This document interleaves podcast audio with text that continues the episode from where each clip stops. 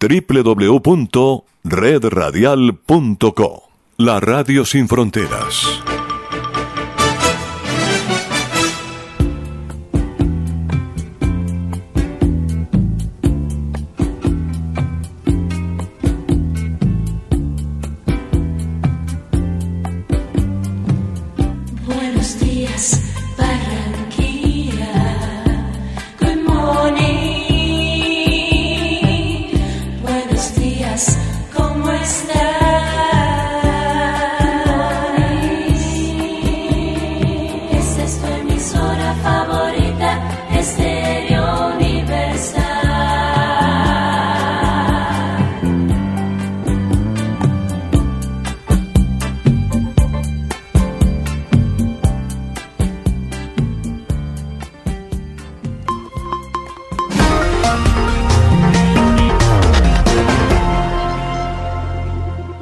Bienvenida a todos aquellos oyentes de Enlace Internacional.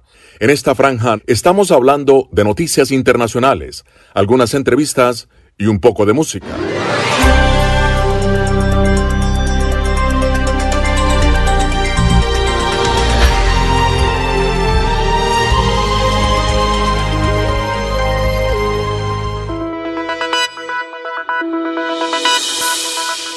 Ya están las noticias en nuestra mesa de trabajo desde la sala de satélites. Les saluda Jimmy Villarreal. Bienvenidos sean todos 25 grados centígrados de temperatura. Aquí estamos en Enlace Internacional.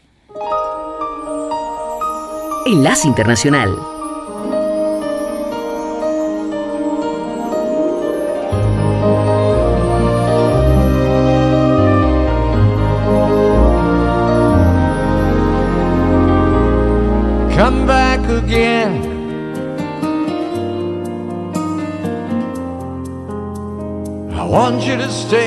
Next time.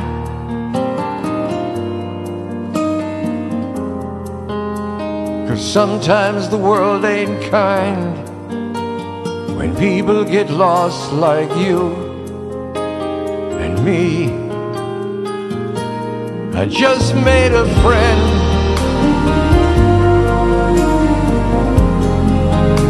A friend is someone you need.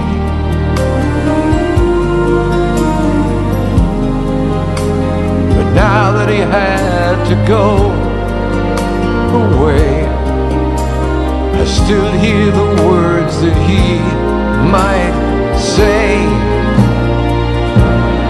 Turn on your hot light, let it shine wherever you go. Let it make a happy glow for all the world to see. Turn on your heart light in the middle of a young boy's dream.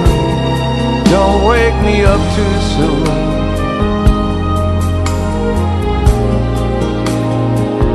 Gonna take a ride across the moon,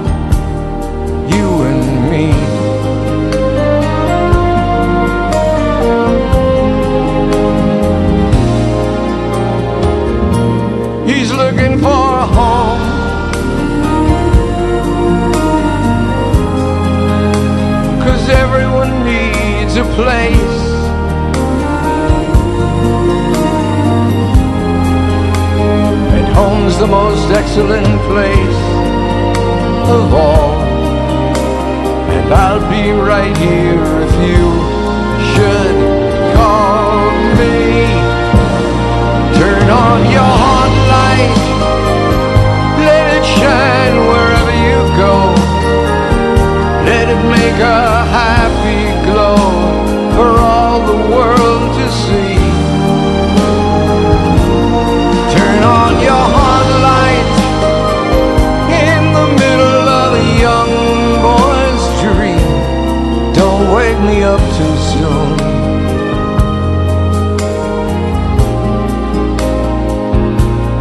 take a ride across the moon, you and me.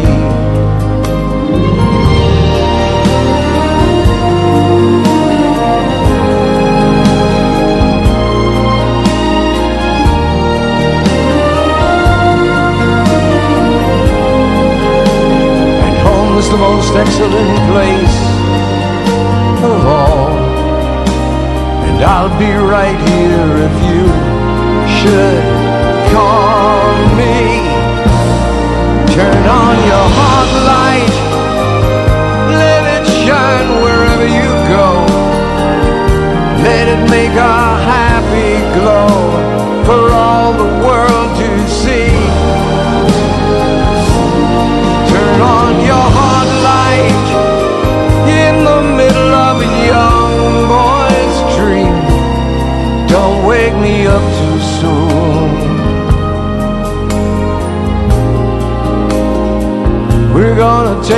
right across the moon.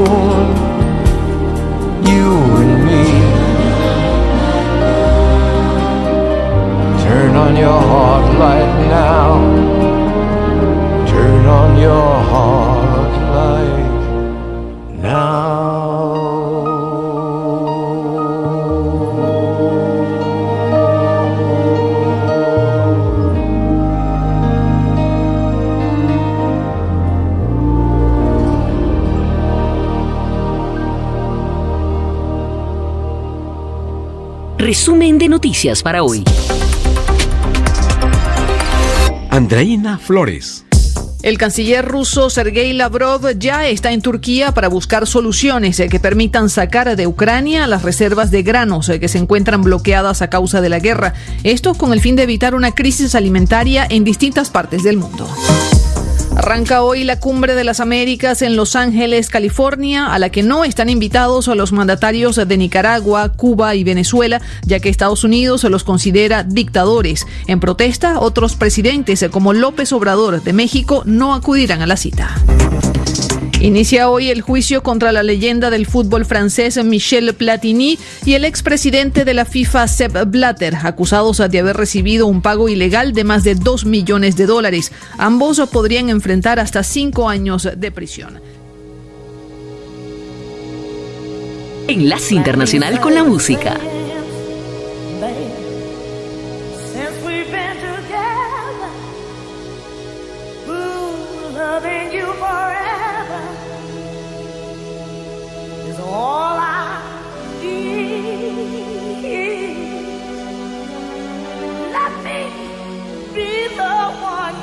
summer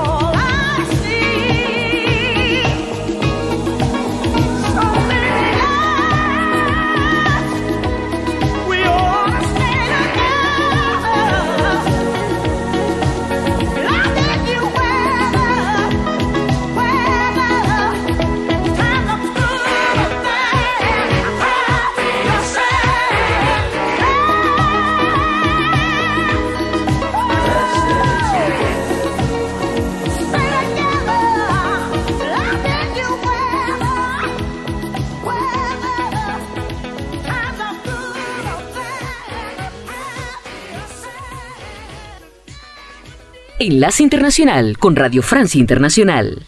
Gracias por escucharnos en América Latina y el mundo. Bienvenidos a Radio Francia Internacional.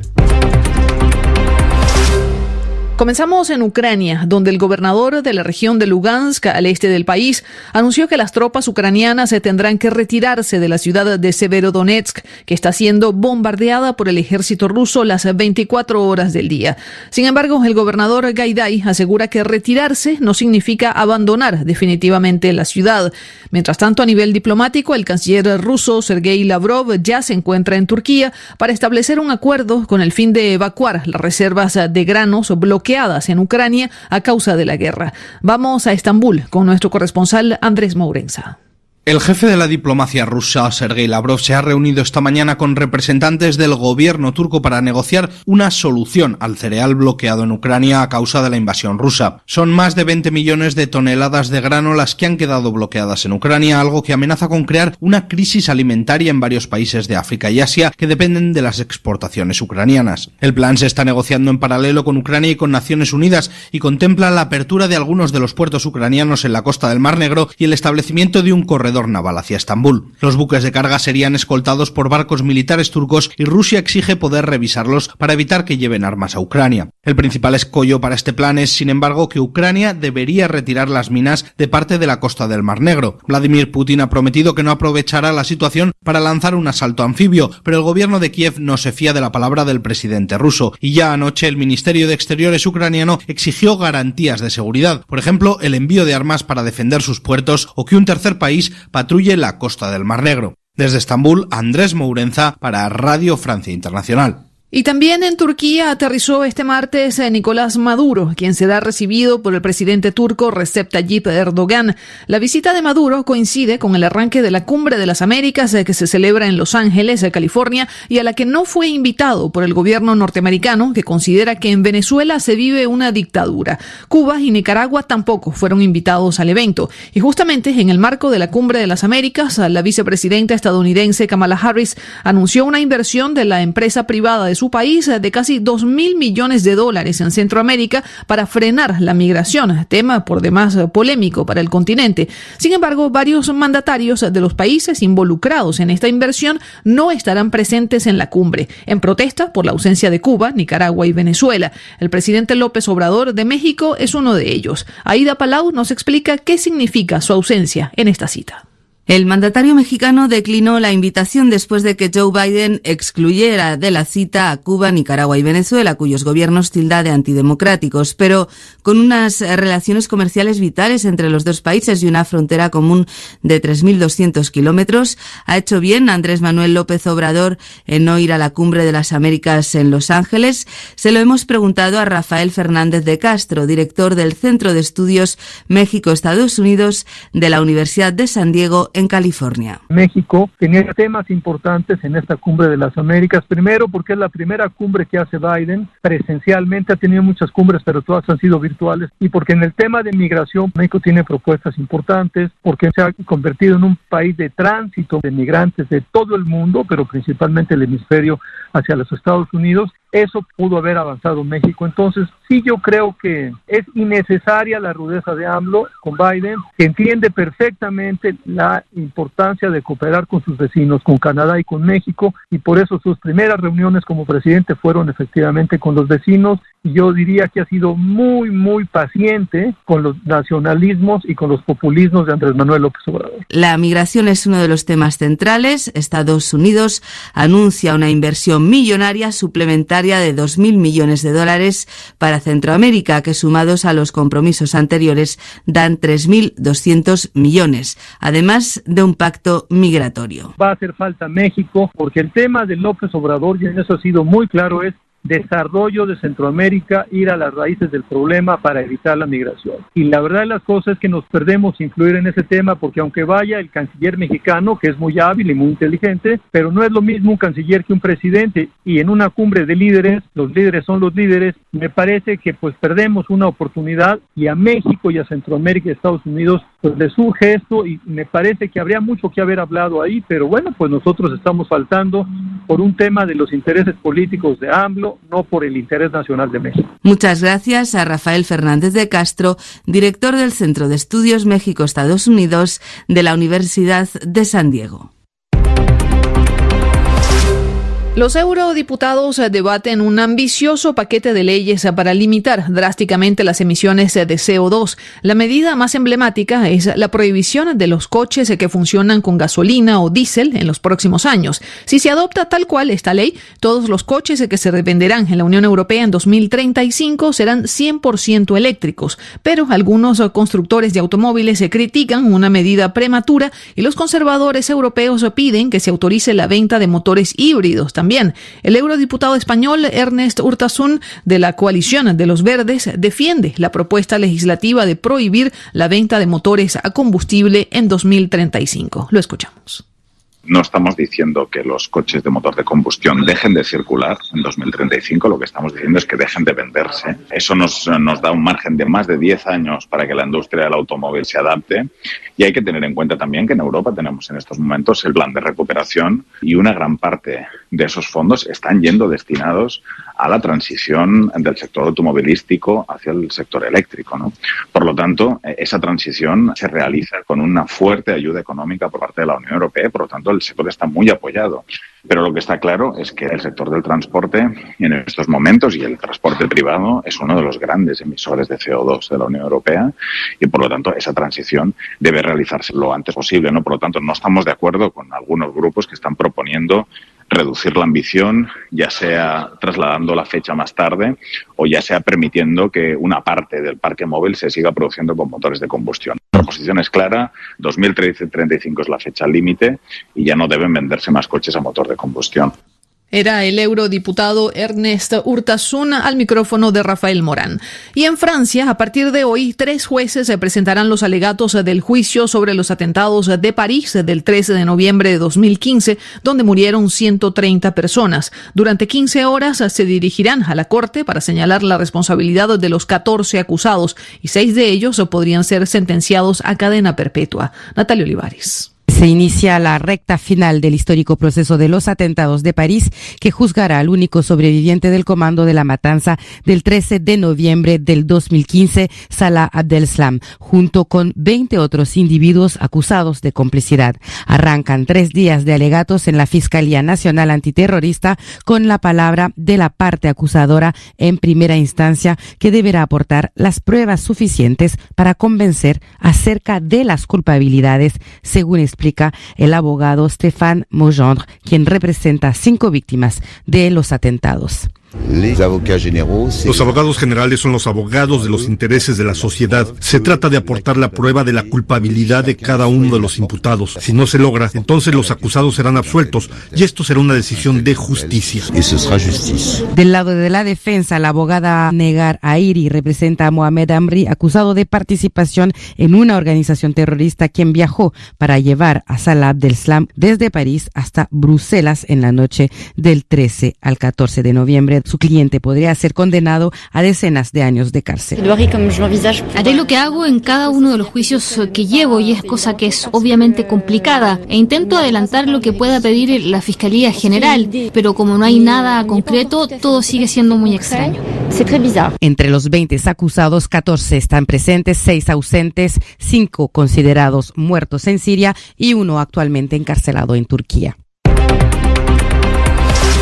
Nos vamos a Brasil, donde continúa la búsqueda de un periodista británico y un experto en asuntos indígenas desaparecidos hace tres días en la selva amazónica. Hablamos de Don Phillips, de 57 años y colaborador del diario británico The Guardian, quien estaba acompañado del experto Bruno Pereira, de 41 años, mientras realizaban juntos una investigación en el estado de Amazonas. La Policía Federal, el Ejército y la Marina siguen desplegados para encontrar a los dos hombres, pero aún no hay noticias.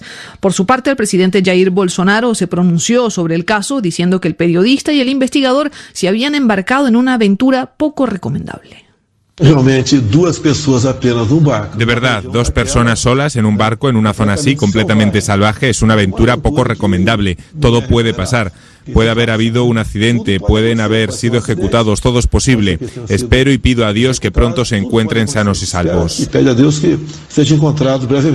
Y por su parte, la Policía Civil de Amazonas interrogó a un sospechoso de la desaparición de estas dos personas, pero hasta el momento nadie ha sido detenido por el caso. Y comienza en Suiza hoy el juicio contra la leyenda del fútbol francés Michel Platini y el expresidente de la FIFA, Sepp Blatter, acusados de haber recibido ilegalmente un pago de más de dos millones de dólares. Ambos podrían recibir una sentencia de hasta cinco años de prisión si son declarados culpables. Detalles con Orlando Torricelli.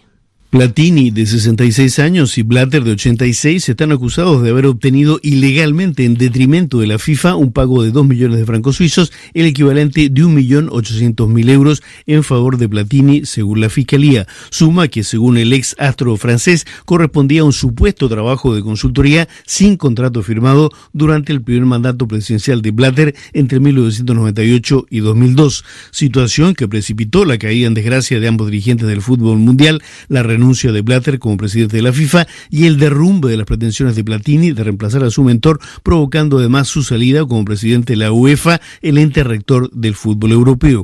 Ambos acusados han negado haber cometido un delito, asegurando que alcanzaron un acuerdo verbal en 1998, defensa que no prosperó ante el Comité de Ética de la FIFA y luego al apelar ante el Tribunal de Arbitraje Deportivo. Blatter rendirá interrogatorio el miércoles y Platini lo hará un día después. Se prevé que ambos presentarán sus últimos alegatos el 22 de junio cuando concluya el juicio. Gracias, Orlando Torricelli. Estaremos, o por supuesto, haciéndole seguimiento a este juicio contra Platini y Blatter. Y en Argentina, buenas noticias. El Mirador de la Garganta del Diablo, uno de los altos de agua más grandes del mundo en las cataratas del Iguazú, en la frontera entre Argentina y Brasil, será reabierto hoy a los turistas tras un cierre forzoso por las copiosas lluvias, según han informado las autoridades. Con esto ponemos punto final a este resumen informativo de Radio Francia Internacional.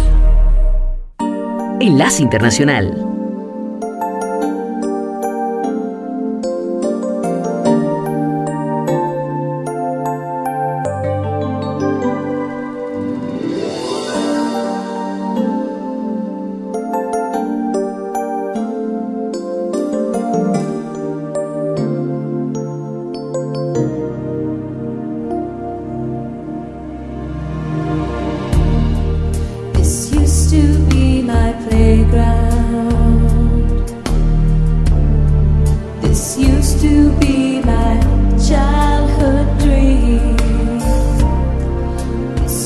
To be the place I ran to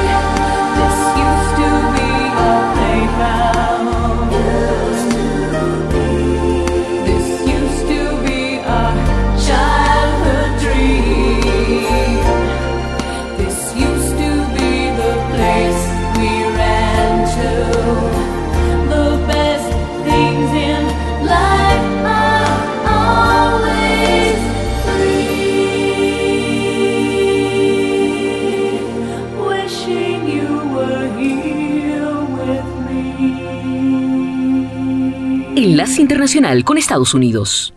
Les informa Tony Cano.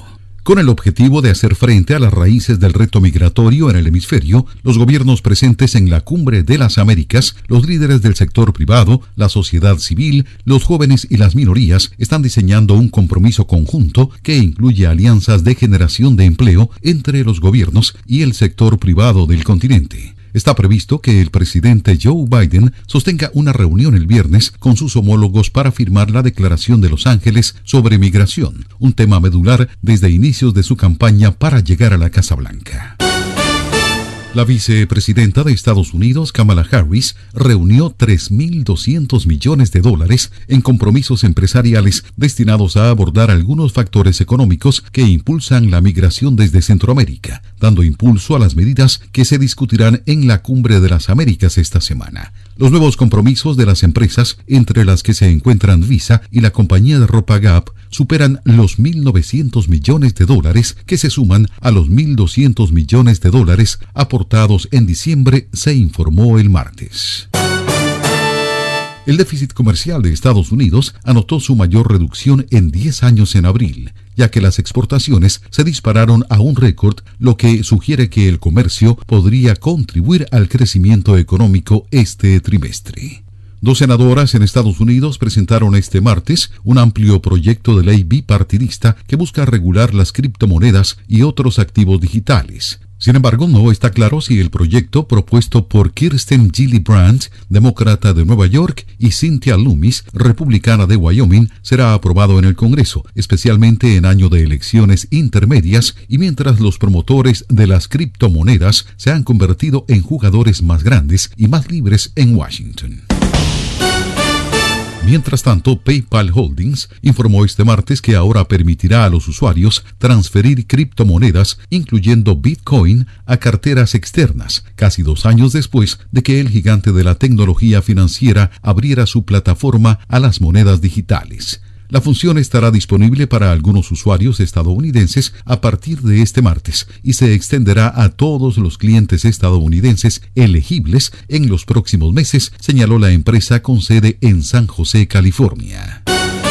Twitter se está preparando para un trimestre más ambicioso de crecimiento de usuarios, dijeron los líderes de la división de productos de consumo de la compañía de redes sociales al personal en una reunión interna el martes que fue escuchada por Reuters. Twitter apunta a un crecimiento de 13 millones de usuarios activos diarios monetizables o usuarios que ven publicidad. Enlace Internacional con la Música.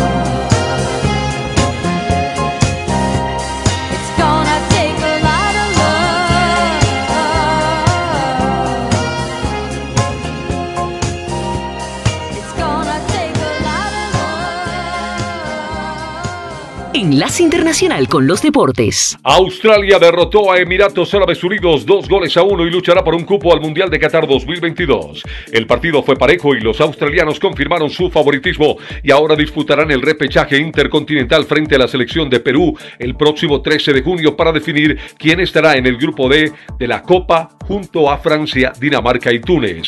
El otro cupo pendiente del Mundial es el que jugarán las selecciones de Costa Rica y Nueva Zelanda al siguiente día, es decir, día 14 del mes de junio. En la Liga de Naciones de Fútbol Europeo, Finlandia ganó 2 a 0 a Montenegro, Italia 2 a 1 a Hungría, Alemania e Inglaterra empataron a un gol, Bosnia y Herzegovina ganó 1 a 0 a Rumania, Lituania fue goleada 0 a 6 por Turquía. E Islas Feroe en su patio también perdió 0 a 1 con la selección de Luxemburgo. Hoy van a jugar Bélgica y Polonia, Irlanda con Ucrania, Gales y Países Bajos y Escocia cerrará la jornada frente a la selección de Armenia. En ciclismo, se vivió el primer final en alto en el criterium de Dauphiné en territorio francés y los favoritos para ganar la clasificación general fueron los que se robaron el show en la llegada a Château-Sancy. En una final al embalaje, Wood Van Aert del equipo Jumbo Visma pintaba como el favorito para quedarse con la victoria de la tercera etapa e incluso unos metros antes de cruzar la meta, el belga alzó las manos y creyó que iba a ser el vencedor, pero no contó con que el francés David Gaudou del equipo Grupama y Acelerara por la izquierda sorprendiéndolo con golpe de riñón que lo dejó como el vencedor de la etapa. Van así aún recupera el maillot amarillo con 6 segundos de ventaja sobre Gaudou y 12 respecto al francés Víctor Lafay del equipo Cofidis. La cuarta etapa se corre hoy con una contrarreloj individual de 31.9 kilómetros. De otra parte, en territorio colombiano, Fabio Duarte del Team Medellín ganó la quinta etapa de la edición 72 de la Vuelta a ese país, que contó con un recorrido de 189.1 kilómetros con inicio en Yarumal y final en la Unión en territorio antioqueño. Cristian Rico del equipo Colombia Tierra de Atletas se ha convertido en el nuevo líder de la clasificación general. Hoy se cumple la sexta etapa de 202.6 kilómetros entre Río Negro en el departamento de Antioquia y La Dorada en el departamento de Caldas. Tiger Woods, ex número uno del golf mundial, ha anunciado que no participará la próxima semana en el tercer grande torneo de la temporada, el abierto de los Estados Unidos, para poder recuperarse y estar en condiciones de jugar el abierto británico. Woods señaló que había informado a la Asociación de Golf que no iba a competir entre el 6 y el 19 en el Country Club de Brooklyn, donde defenderá el título el español John Rack. Enlace Internacional con la Música.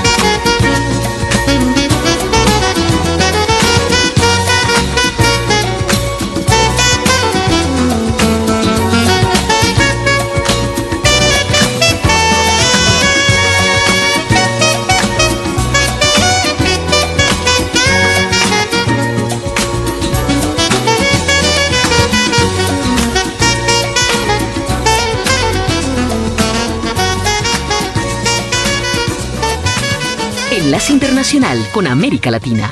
Mucha atención, capturado el senador liberal Mario Castaño, señalado de participar en una poderosa red de corrupción.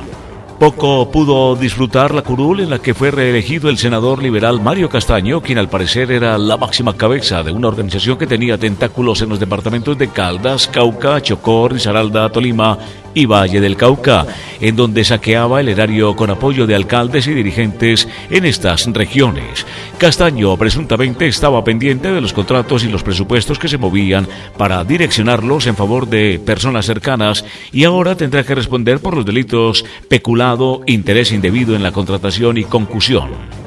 Según la Fiscalía, no hay duda de que se trata de una banda criminal conformada en torno al dirigente que fue reelegido a su tercer periodo y quien en virtud de los cupos indicativos viabilizó la financiación de proyectos al interior de entidades del orden nacional y se interesó de manera indebida junto con su grupo delincuencial en varios proyectos y contratos. La operación criminal para robarse los recursos públicos del parte del senador Mario Castaño fue denunciada en exclusiva por Semana en marzo cuando publicó una investigación en la que quedaba claro cómo el parlamentario del eje cafetero tenía articulada toda la red criminal. Pero ese fue apenas el principio de una serie de pruebas que fueron saliendo y que fueron publicadas sobre la forma de operar de la organización de Castaño de la cual la Fiscalía con pruebas ya puso tras las rejas a nueve de sus compinches en Bogotá, Manizales y el Chocó. Los capturados presuntos socios criminales del recién capturado senador Castaño son Lorena Cañón, Santiago Castaño y su hermana, Claudia Marcela Castaño, Alejandro Noreña, Juan Sebastián Vargas, Daniel Ospina, Heiler Javier Sánchez, Wilmar Herrera y Arbis Arturo Rentería. Y en otro orden de la información, mucha atención, la segunda semana de la jornada sanitaria realizada entre el 23 de mayo y el 5 de junio de 2022 dejó a 6,3 millones de bovinos y bufalinos protegidos contra la fiebre aftosa. Es de resaltar que el sector ganadero del país, particularmente con la ejecución de los ciclos de vacunación contra aftosa, brucelosis y rabia silvestre, se ha beneficiado en materia de sanidad, inocuidad y admisibilidad de mercados internacionales, manifestó Deyanira Barrero León, gerente del ICA. El primer ciclo de vacunación contra la fiebre aftosa en su segunda semana de gestión ha blindado 21,2% del total de helato bovino y bufalino del país. Así lo reveló el segundo avance estadístico dado a conocer por la Federación Colombiana de Ganaderos FEDEGAN, Fondo Nacional del Ganado y el Instituto Colombiano Agropecuario ICA que trabajan en alianza público-privada en la jornada de sanidad animal. Argentina, Federico Brown, presidente de la cadena de supermercados La Anónima, se hizo cargo este martes en el foro de la Asociación Empresaria Argentina de la estrategia de remarcación constante de precios que adoptan muchos empresarios ante la inflación, una práctica poco solidaria hacia los ciudadanos y ciudadanas. El presidente Alberto Fernández viaja a Los Ángeles, donde participará de la novena Cumbre de las Américas junto a una comitiva que tuvo cambios de último momento. Entre los recién confirmados se trata el presidente de la Cámara de Diputados, Sergio Massa. Arribó a la ciudad de Mar del Plata el patrullero oceánico Ara Contraalmirante Cordero. Se incorpora a la división patrullado marítimo dependiente del área naval atlántica junto a las otras naves Bouchard, Piedrabuena y Stormy. Fue celebrado en todo el país el Día del Periodista. Nació el 7 de junio de 1810 cuando Mariano Moreno tomó la decisión de publicar la Gaceta de Buenos Aires, el primer periódico del nacimiento de la Argentina y órgano que difundió las ideas de la primera junta de gobierno. Chile. Expertos analizan proyección de tren Santiago-Valparaíso. Topografía complicaría el escenario. La idea es que el ferrocarril también sirva para el traslado de cargas. Ambos puntos, según asegura, son decisivos en el aspecto económico para las comunas que finalmente contemple el trazado. Para definir su rumbo, Franco Basso, experto en movilidad de la Facultad de Ingeniería Industrial de la Pontificia Universidad Católica de Valparaíso, señala que la clave será contemplar la topografía. Esto porque los desniveles podrían obligar a contemplar túneles bypass lo cual generaría un importante alza en el costo del proyecto. La topografía tiene un impacto importante en la dificultad y en los costos de los proyectos, por lo menos lo que se ha conversado, el trazado es relativamente parecido a la ruta 68, la opción que pase por Curacaví, que tenga una estación ahí, que tenga una estación de Casablanca que pueda potenciar el turismo y que finalmente tenga un ramal que termine en el centro de Valparaíso y termine en el centro de Viña del Mar, es un poco lo que la gente espera. La iniciativa, que data antes de la década de los 90, ha sido discutida desde el año 2018 durante los gobiernos de Sebastián Piñera y Michelle Bachelet. Por otro lado, impulsarla es una de las grandes promesas del gobierno de Gabriel Boric en lo que respecta a esta región. Cabe recordar que el Ministerio de Obras Públicas ya dispone de dos propuestas relativamente similares que podrían servir de base para el desarrollo del trazado. Enlace Internacional con Venezuela. El ingeniero Francisco Garcés, quien forma parte del equipo que labora en la restauración de la ciudad universitaria de Caracas, aseguró que para estos trabajos de recuperación de infraestructura y de las obras de arte que distinguen a la sede de la Universidad Central de Venezuela, se contó con asesores nacionales e internacionales, así como también indicó que los inspectores de que todo esté quedando a punto son los profesores y egresados de esta casa de estudios. El presidente de la República Bolivariana de Venezuela, Nicolás Maduro, llegó el martes a Ankara, capital de la República de Turquía, como parte del inicio de una gira euroasiática con la amplia agenda de cooperación. Venezuela y Turquía mantienen relaciones fraternales desde 1950, pero es en el año 2009 cuando se creó finalmente la Comisión Mixta de Alto Nivel. El secretario de Estados Unidos, Anthony Blinken, sostuvo el lunes 6 de junio una conversación con su homólogo de la Santa Sede, Cardenal Pietro Parolin, en donde tocaron el tema del diálogo entre el oficialismo y la oposición a reanudarse en México y en el que acordaron que es la mejor forma para encontrar una salida a la crisis en Venezuela. Enlace Internacional con la Música.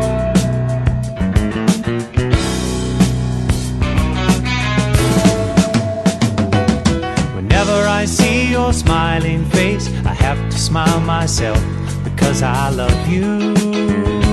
Yes, I do. And when you give me that pretty little pout, it turns me inside out. There's something about you, baby. I don't know. Isn't it amazing a man like me can feel this way? Tell me how much longer it will grow stronger every day.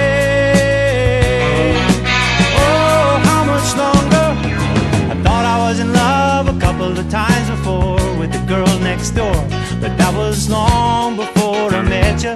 Now I'm sure that I won't forget you, and I thank my lucky stars that you are who you are, and not just another lovely lady sent down to break my heart.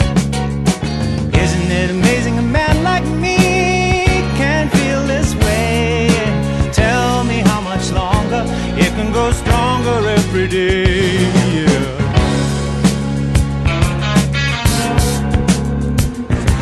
Much longer? No one can tell me that I'm doing wrong today. Whenever I see you smile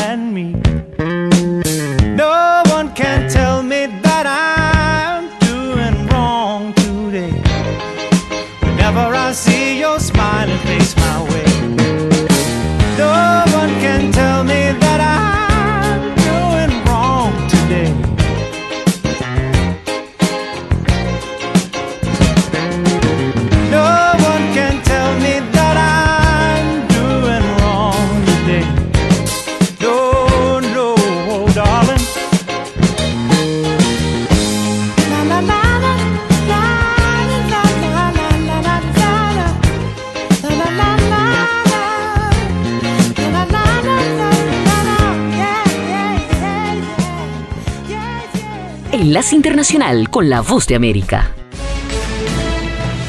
Este es un avance informativo de La Voz de América. Desde Washington les informa Henry Llanos. En el epicentro de la Cumbre de las Américas, el reto migratorio generará una de las principales conclusiones del encuentro continental. Nos informa Senia Mendoza. Para hacer frente a las raíces del masivo reto migratorio en el hemisferio, los gobiernos presentes en la cumbre, los líderes del sector privado, la sociedad civil, los jóvenes y las minorías, diseñan un compromiso conjunto que incluye alianzas de generación de empleo entre los gobiernos y el sector privado de las Américas. Aunque las iniciativas también contemplarían territorios de refugio más allá del propio continente americano, es primordial que estos acuerdos incluyan soluciones para los millones de migrantes indocumentados que ya están en Estados Unidos. Celia Mendoza, Los Ángeles, California. La inminente decisión de la Corte Suprema sobre el aborto, el aumento en la llegada de migrantes a la frontera con México y las elecciones intermedias serán posibles detonantes de violencia extremista en los próximos seis meses, alertó el Departamento de Seguridad Nacional de Estados Unidos. Y en los próximos meses se espera que el entorno de las amenazas se vuelva más dinámico ya que varios acontecimientos de gran repercusión podrían ser aprovechados para justificar actos de violencia. Estas son las noticias. No coincide con la medida unilateral implementada por el gobierno de Estados Unidos. Que ya por precaución han recomendado no viajar a la zona. Estos son los corresponsales de La Voz de América. Giselle Jacome, Quito, Ecuador, Voz de América. Juan Ignacio González Prieto, Voz de América, Buenos Aires, Argentina. La Voz de América, ofreciendo información de lo que sucede en Estados Unidos, América Latina y el mundo. Ni el presidente Nicolás Maduro ni Juan Guaidó han sido invitados a participar en la Cumbre de las Américas, una situación que ha generado debate en Venezuela. Desde Caracas nos informa Carolina Alcalde. La novena Cumbre de las Américas se inicia en Los Ángeles y también las opiniones encontradas respecto a si la administración del presidente Joe Biden debió incluir en la lista de invitados a los gobiernos de Venezuela, Nicaragua y Cuba. A juicio del politólogo Nick Merevans, los representantes de los tres gobiernos debieron ser invitados al evento para que pudiera darse una confrontación a los sistemas en esos países. Más que lograr la victimización de ellos al no ser invitados. Ahora el discurso y la atención de la opinión pública gira en torno a los no invitados, a los que no van a participar como molestia del acto. Carolina, alcalde Voz de América, Caracas. El Parlamento ruso aprobó un conjunto de leyes que permiten a Moscú no cumplir con los fallos del máximo Tribunal Europeo de Derechos Humanos. La medida del martes formalizó la ruptura de los lazos entre Rusia y el Consejo de Europa, el organismo de derechos humanos más importante del continente de acuerdo con las nuevas leyes aprobadas por la Duma, la Cámara Baja del Parlamento ruso, las autoridades rusas ya no están obligadas a cumplir con las sentencias del Tribunal Europeo. Este fue un avance informativo de La Voz de América.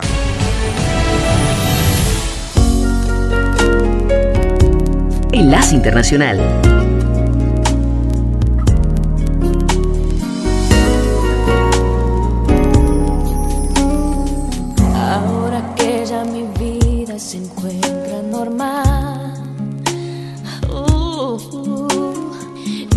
Tengo en casa quien sueña con verme llegar.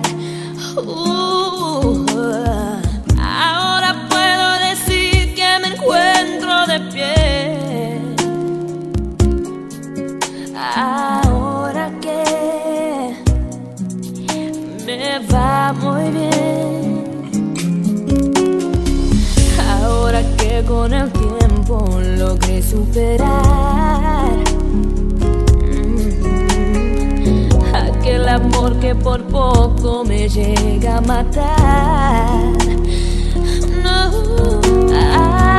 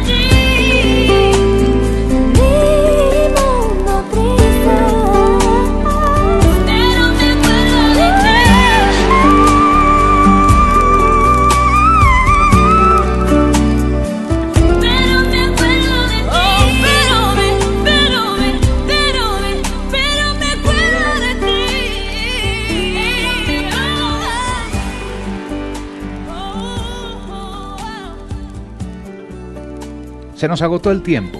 Volveremos mañana a Enlace Internacional con las noticias más importantes del mundo. Desde la sala de satélites, Jimmy Villarreal les dice como siempre, la próxima esperamos hacerlo mucho mejor. www.redradial.co La Radio Sin Fronteras.